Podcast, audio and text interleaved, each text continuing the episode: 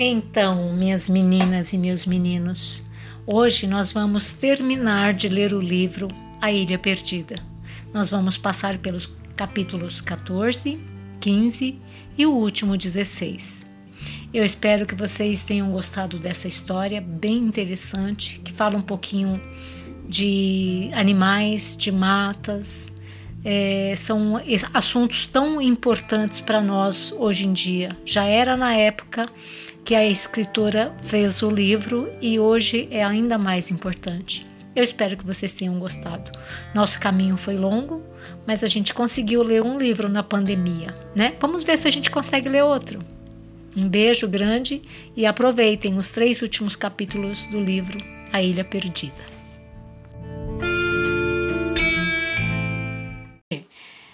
o capítulo 14 se chama Vera e Lúcia, Pingo e Pipoca chegam à fazenda. E começa exatamente assim. Na mesma semana, chegou uma carta de São Paulo contando que Vera e Lúcia viriam passar as férias de dezembro na fazenda dos padrinhos. Houve grande alvoroço entre eles. Queriam saber se Pingo e Pipoca também viriam. Mas isso ninguém sabia. A carta não dizia. Passaram-se mais alguns dias em grandes preparativos. Afinal, as duas meninas chegaram acompanhadas pelos dois cachorrinhos. Kiko ficou entusiasmado. E que farra! Começaram as correrias pelo pomar, pelo campo, pelo riozinho, organizaram pescarias onde quase ninguém pescava. Levantavam de madrugada para andar a cavalo. Henrique e Eduardo iam buscar os bezerrinhos no pasto. Pingo e Pipoca não sabiam o que fazer. Era tanta folia que eles não tinham tempo nem para se coçar. Tupi, o cachorro da fazenda, ficou desconfiado nos primeiros dias ao ver que Pingo e Pipoca eram mais queridos. Depois não deu mais importância, já estava mesmo velho e só gostava de dormir. Dormia quase o dia inteiro, mas à noite ficava alerta, tomando conta de tudo. E Vera gritava: Venha, meninada, venha brincar! Chamava os cachorros de meninos. Lúcia chamava-os para outro lado. Henrique e Eduardo iam até a margem do Paranaíba e queriam que os cachorrinhos fossem com eles. Os bichinhos pinoteavam para cá e para lá sem saber a quem seguir. Divertiam-se a valer. Depois do jantar, a criançada sentava-se no terraço e conversava até a hora de dormir. Vera e Lúcia ficaram sabendo tudo a respeito da ilha perdida. Lúcia interessou-se muito pelos micos, queria saber como andavam, se tinham um rabo comprido, o que faziam com o rabo quando dormiam. Vera queria saber se Lucas tinha chifres. Henrique respondeu que os veados que vivem nas florestas não têm chifres, só os têm os que vivem nas planícies. Durante horas e horas faziam mil perguntas a Henrique. Queriam saber se ele gostaria de voltar à ilha, Henrique respondia que tinha vontade, mas era tão difícil, nem pensava nisso.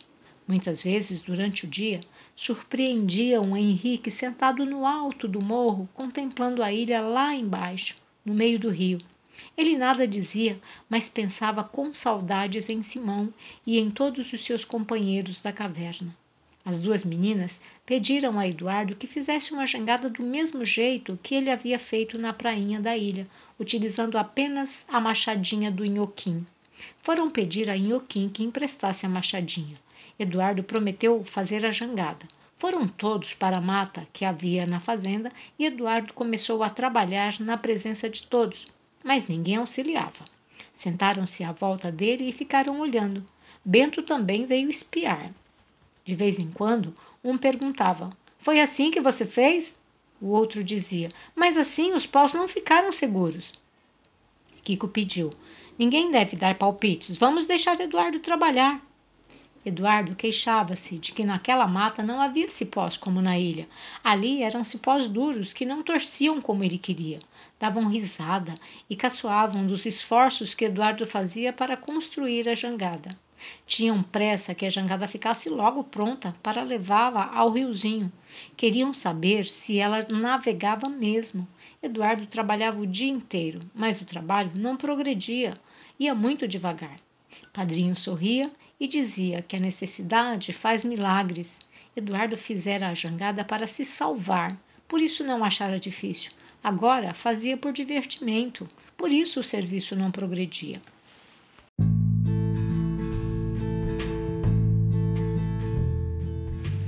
Um dia, todos estavam no pomar quando Vera veio com a novidade. Contou aos outros que ouvira padrinho dizer à madrinha que pretendia fazer uma excursão à ilha na semana seguinte. Kiko e Oscar não acreditaram. Disseram que achavam isso impossível. Eduardo achou a ideia esplêndida e queria saber se eles também iriam.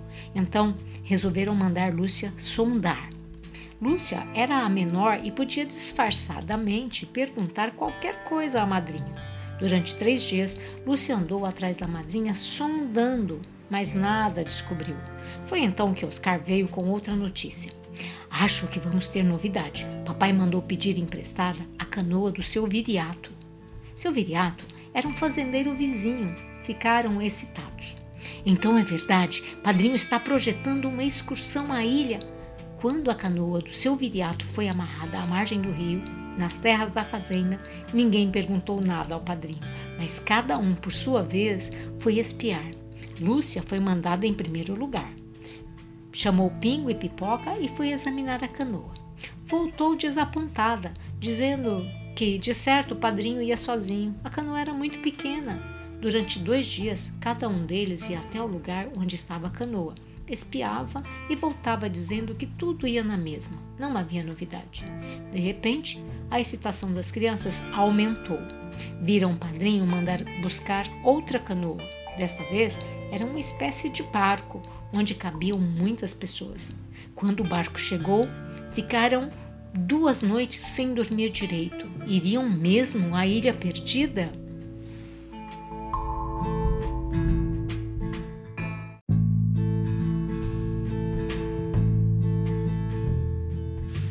Que bom, conseguimos passar para o capítulo 15, que se chama A Expedição. Afinal, dias depois, à hora do almoço, o padrinho falou: Quem quer ir comigo à ilha? Quem quiser, levante a mão direita. Os seis levantaram a mão imediatamente e padrinho deu risada. Depois explicou: Estou preparando tudo para fazer uma visita a Simão, amigo de Henrique. Vamos todos no barco e Bento e Tomásio vão na canoa levando os mantimentos e as barracas. Conforme for, dormiremos uma noite na ilha. Vamos descobrir o homem barbudo. Vamos descobrir o mistério da ilha que por enquanto só Henrique conhece. Foi um sucesso. Desse dia em diante não se falou nem se pensou noutra coisa a não ser na excursão. Só Henrique ficou tristonho. Simão não queria que o descobrissem. Ao mesmo tempo, lembrou-se das palavras dele: Podem vir, ninguém me encontrará. Passaram mais uns dias em preparativos. Vera e Lúcia prepararam as calças compridas e as blusinhas. Madrinha tratava das coisas que levariam. Arranjava cestas com latas de presunto, patê, compotas. Amarrava frigideiras, panelas, garrafas para água, copos de papelão, roupas para os meninos, meias. Padrinho arrumava numa caixinha de injeções contra mordidas de cobra, vários remédios contra gripe, cortes, queimaduras. Todos se sentiam animados e satisfeitos com a aventura, que seria uma verdadeira expedição. Escolheram uma quinta-feira e, na madrugada desse dia, prepararam-se para embarcar. Levariam os dois cachorrinhos, pois eles poderiam prestar bons serviços na ilha. Levaram também uma cestinha com ovos cozidos, vários quilos de linguiça e uns pacotes de manteiga que Eufrosina lhes deu à última hora para reforçar a matula feita por madrinha. Madrinha despediu-se deles no terraço da casa, desejando que fossem felizes na excursão. Ainda estava escuro quando a caravana desceu o morro a caminho do lugar onde estavam amarrados o barco e a canoa. Embarcaram com coragem e animação. Assim que os barcos começaram a descer o rio, o sol surgiu no horizonte e Henrique e Eduardo lembraram-se do dia em que haviam fugido, umas semanas antes. Fora uma madrugada como aquela. Navegaram durante umas horas e os barcos deslizaram pelo rio, levando o bando de crianças ansiosas pela aventura na ilha. Queriam conhecer Simão e ver a caverna onde Henrique morara durante oito dias. mas no íntimo não acreditavam nem na existência de Simão, nem na da caverna, nem em nada do que Henrique contara. Quando avistaram a ilha, deram gritos de alegria. Os cachorros latiam. Padrinho perguntou: De que lado ficará a prainha? Vamos desembarcar na prainha onde Eduardo construiu a jangada. Eduardo e Henrique não souberam explicar de que lado ela ficava. Tinham ido parar nela por acaso e não sabiam agora descobri-la. Quando Henrique viu outra vez a ilha de perto, com suas palmeiras e coqueiros, suas grandes árvores, seu ar de mistério, sentiu o coração pulsar fortemente. Com certeza, Simão estava nesse momento no ponto mais alto da ilha, olhando os barcos que se aproximavam. E a telegrafia sem fio estaria trabalhando entre os animais. Todos estavam avisando uns aos outros do perigo que se aproximava. Os animais haviam de se esconder e Simão desapareceria em algum lugar misterioso que ninguém descobriria.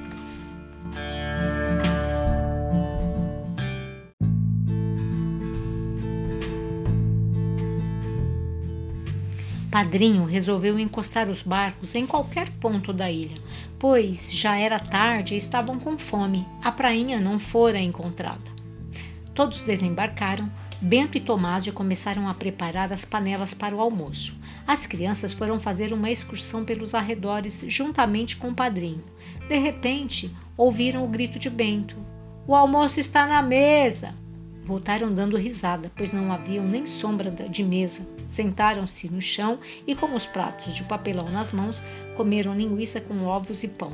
Depois comeram pessegada e tomaram café feito por Bento. Deitaram-se um pouco depois do almoço. Depois Padrinho disse: Vamos então dar umas voltas? Penetraram na mata e caminharam abrindo caminho entre cipós e folhagem cerrada. Padrinho e Tomásio iam na frente, depois as crianças atrás. Seguia Bento com uma grande faca de cozinha entre as mãos. Os cachorros pulavam de um lado para o outro, entusiasmados com o passeio. De vez em quando, Padrinho parava e perguntava, indicando uma árvore ou rocha: Não reconhece esse lugar, Henrique? Henrique sacudia a cabeça. Não estava reconhecendo nada, nem árvores, nem pedras. Parecia nunca ter passado por ali. Quando um dos cachorros parava e latia para uma moita, ia espiar o que havia. Às vezes era um coelho ou uma raposa que se escondiam ou saíam correndo com, aos pinotes pelo mato adentro. Assim, andando, foram parar num rochedo muito alto. Contornaram o rochedo e desceram o caminho que havia atrás dele. Era uma espécie de trilho existente atrás das pedras. O caminho era batido e Padrinho disse logo: Muitos bichos passam por aqui. Veja como a terra está pisada. E Henrique falou: Os bichos vão tomar água no riozinho que há lá embaixo, Padrinho. É uma nascente com água muito pura. Padrinho parou para olhar Henrique. Que você sabe que é uma nascente lá embaixo? Todas as crianças olharam Henrique quando ele respondeu: Eu vim aqui um dia com Simão e Bonnie. Foi no dia em que a veadinha morreu. Eu me lembro que paramos, descemos este caminho e bebemos água no riozinho. É um lugar cheio de avencas e samambaias. Desceram correndo para ver se de fato havia a nascente que Henrique falara. Lá estava ela, entre as samambaias, muito verdes e avencas que caíam em pencas nas margens. Padrinho ficou pensativo, tornou a perguntar: Então vocês passaram por aqui, Henrique? Passamos sim, senhor. Nesse caso, você sabe o caminho da gruta? Não sei, padrinho. Depois que saímos daqui, fomos diretamente para o bosque de pinheiros. Quando voltamos de lá, fomos para a gruta sem passar por aqui. Ficaram algum tempo examinando o lugar, tomaram água fresca e voltaram subindo outra vez por trás do rochedo.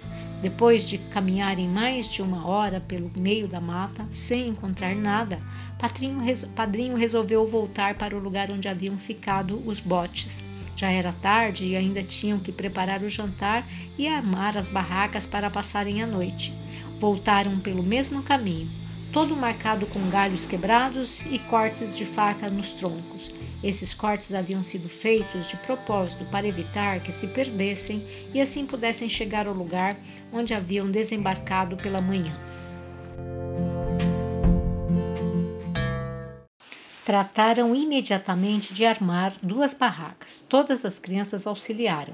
Depois comeram o jantar preparado por Bento, A noite caiu rapidamente. Padrinho chamou todos para dentro das barracas. Não queria que ninguém ficasse fora. Uma vela ficou acesa até mais tarde, enquanto os mais velhos conversavam. Os cachorros deitaram-se ao lado de Vera e Lúcia e dormiram no mesmo instante, mas era um sono leve, pois a todo momento abriam um olho e davam uma espiada para os lados. Se ouviam um barulhinho qualquer, ficavam alertas, as orelhas espetadas, esperando alguma coisa. Kiko e Oscar ficaram na mesma barraca com Vera, Lúcia e Padrinho. Na outra ficaram Bento, Tomásio, Henrique e Eduardo. Às 10 horas todos estavam dormindo. Apesar de ser verão, a noite estava muito fresca. Haviam levado oleados para serem usados caso houvesse na ilha, mas naquela noite não choveu.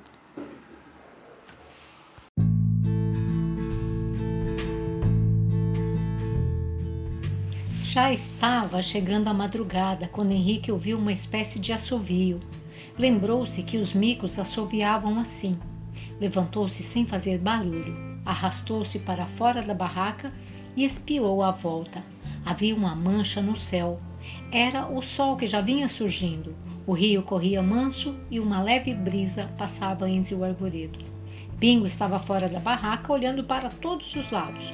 Um ar desconfiado, de certo também ouvira alguma coisa.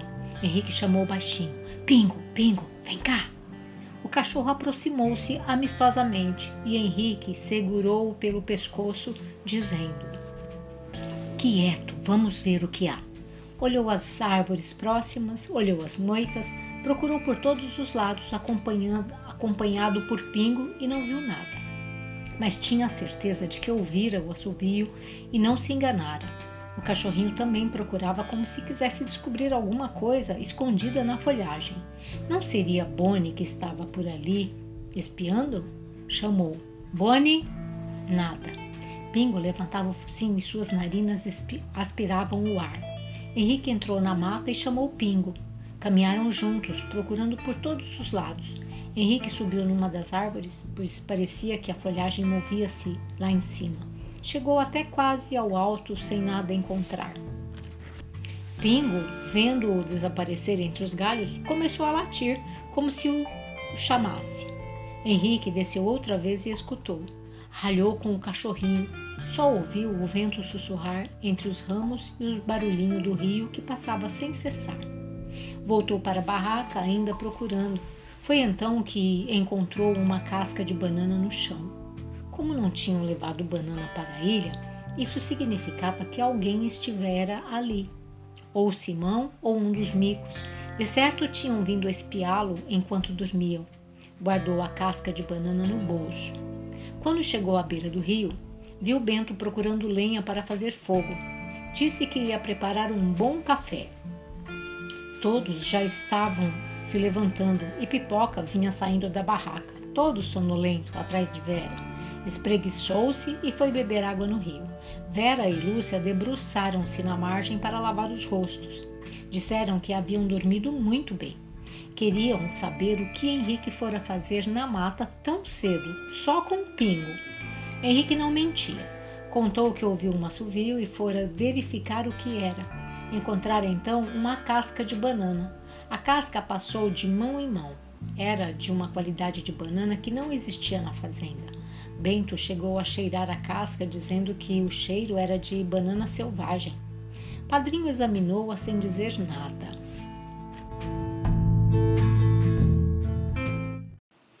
Depois de terem lavado os rostos e escovado os dentes, Padrinho chamou-os para o café com leite. Madrinha puseram uma lata grande de leite condensado na cesta. Comeram bolachas e queijo. Guardaram tudo novamente e prepararam-se para outra excursão através da ilha.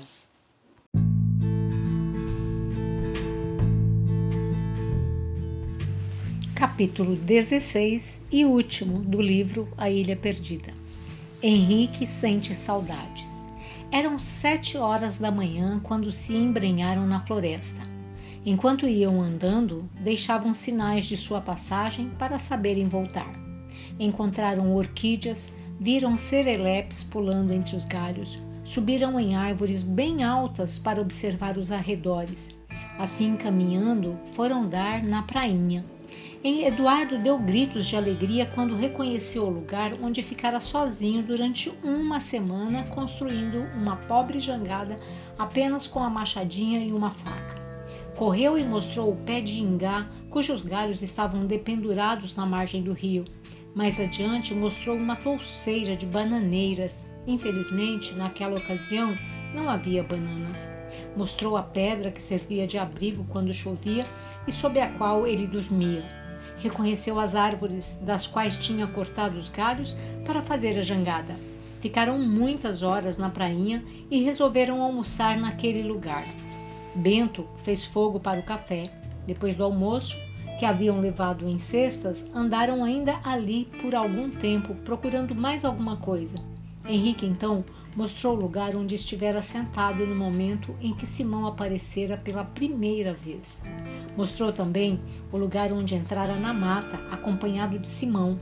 Lembrava-se da árvore onde deixara o canivete cravado para que o irmão visse quando voltasse. Todos entraram na mata acompanhando Henrique.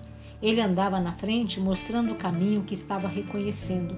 Seria incapaz de levar a turma até a caverna de Simão, mesmo que soubesse o caminho. Sabia que isso perturbaria seu amigo e não queria aborrecê-lo. Depois de algum tempo de marcha, parou, dizendo que não sabia mais o lugar por onde andara com Simão.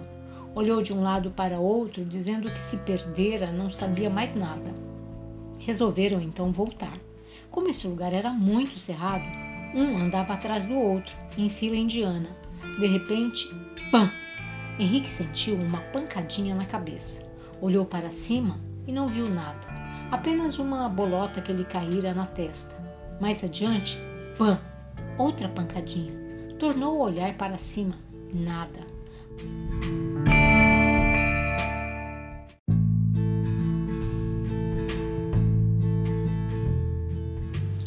apenas uns galhos que se moviam lá no alto.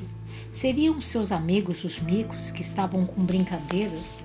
Ouviu a voz do Bento gritar lá na frente. E já levei duas pancadas no coco, não sei o que será. Nesse instante, Lúcia deu um gritinho. Xi, eu também! Levei uma coisinha na ponta do nariz. Todos começaram a rir, pararam e olharam para cima. Não havia nada. Tudo era silêncio na floresta. Continuaram a andar. Eduardo gritou: E agora é comigo. Levei uma pancada na cabeça. O que será? Henrique assoviou de maneira que os micos assoviavam. Um outro assovio respondeu longe, depois outro e outro. Henrique sentiu saudades deles e gritou com animação: São eles, são eles! Um, dois, três, quatro, cinco. Onde vocês estão? Venham dar um abraço, sou o Henrique. Como vai, Simão? E Bonnie? E Lucas? Todos ficaram parados, esperando. Vera estava até comovida, esperando conhecer os amigos de Henrique. Lúcia teve um pouquinho de medo e chegou-se para perto do padrinho. Henrique continuava a chamar. Ouviram um movimento nas folhagens das árvores. Todos esperavam ver a turma de micos aparecer de repente, mas nada apareceu. Apenas o barulho do vento entre a folhagem. Henrique tornou a chamar com delicadeza. Nada. Eduardo aconselhou: Henrique, fique sozinho atrás de todos e você vai ver como eles aparecem, só para você ver. Henrique parou no meio do caminho enquanto os outros continuaram, mas percebeu que o irmão, os primos e Bento voltaram disfarçadamente e esconderam-se por trás dos troncos das árvores. Henrique tornou a chamar e a assoviar. Nenhum mico apareceu, ele sabia que os amiguinhos não apareceriam enquanto os outros estivessem ali esperando.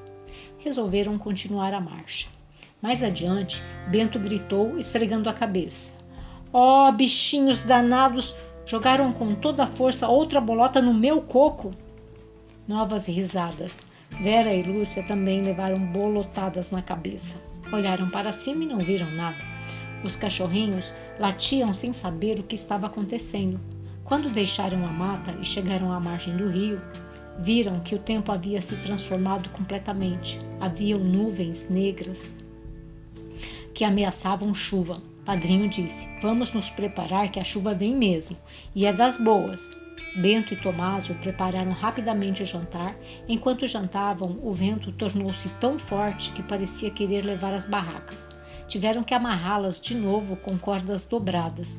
Trovões fortes reboaram no céu e tudo escureceu. Correram para dentro das barracas onde acabaram o jantar, e as primeiras gotas de água começaram a cair lá fora. A chuva caiu torrencialmente durante quase toda a noite e ninguém pôde dormir muito bem. Vera queixou-se de uma goteira na cabeça. Lúcia ficou impressionada com a enxurrada que atravessava o chão da barraca. Kiko espiou para fora e, ao clarão de um relâmpago, disse que viu as árvores curvarem-se quase até o chão por causa do vento. Henrique passou a noite pensando em voltar um dia sozinho à ilha, pois assim, com tanta gente, não veria seus amigos, nem Simão, nem os bichos. Mas como voltar sozinho? Daria um jeito. Tinha saudades dos seus companheiros de caverna, mesmo dos que não falavam. Eram bons amigos, leais e sinceros. O dia seguinte amanheceu quente e bonito, mas nova chuva ameaçava a cair à tarde. Padrinho resolveu voltar para a fazenda. As crianças protestaram. Queriam ficar mais um dia ou dois. Queriam brincar com Bonnie, ver Simão, brincar com um, dois, três, quatro, cinco. Padrinho prometeu voltar em outra ocasião. Deu ordem para desmanchar o acampamento, no que todos auxiliaram. Dobraram as camas de campanha, guardaram vasilhas nos sacos, empacotaram o pano das barracas e colocaram tudo nos barcos. Antes de deixar a ilha, Deram ainda um pequeno passeio pelos arredores. Na mata estava muito molhado devido à chuva e escorregavam a todo momento. Kiko levou um tombo e bateu o nariz num galho de árvore. Vera e Lúcia ficaram com lama até nas blusas. Padrinho disse: Voltaremos outra vez sem ser tempo de chuva. Vejam como estão bonitos enlameados desse jeito.